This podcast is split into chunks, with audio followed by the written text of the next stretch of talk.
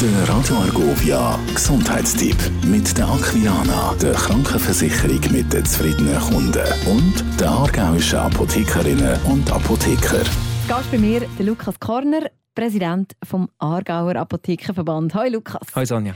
Impfberatung, darüber reden wir heute. Was ist denn genau der Nutzen von so einer Dienstleistung für mich als Kunde?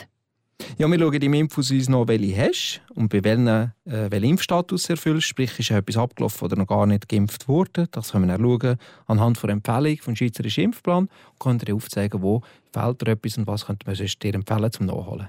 Das mache ich ja aber grundsätzlich äh, bei meinem Hausarzt. Also sind Apothekerinnen und Apotheker dazu ausgebildet, dann auch die Impfungen zu machen?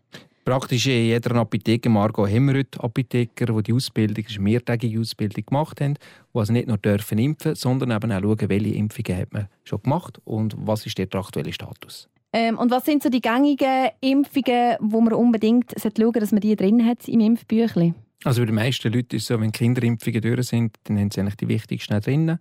Dann müssen wir schauen, dass wir die regulären noch bekommen, wie zum Beispiel eine Tetanusimpfung, die man Apotheken kann machen kann, wenn man gerade eine Verletzung hat.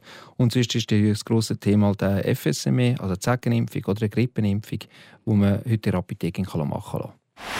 Der Gesundheitstipp mit der Aquilana, der Krankenversicherung mit den zufriedenen Kunden und der aargauischen Apothekerinnen und Apotheker. Radio Argovia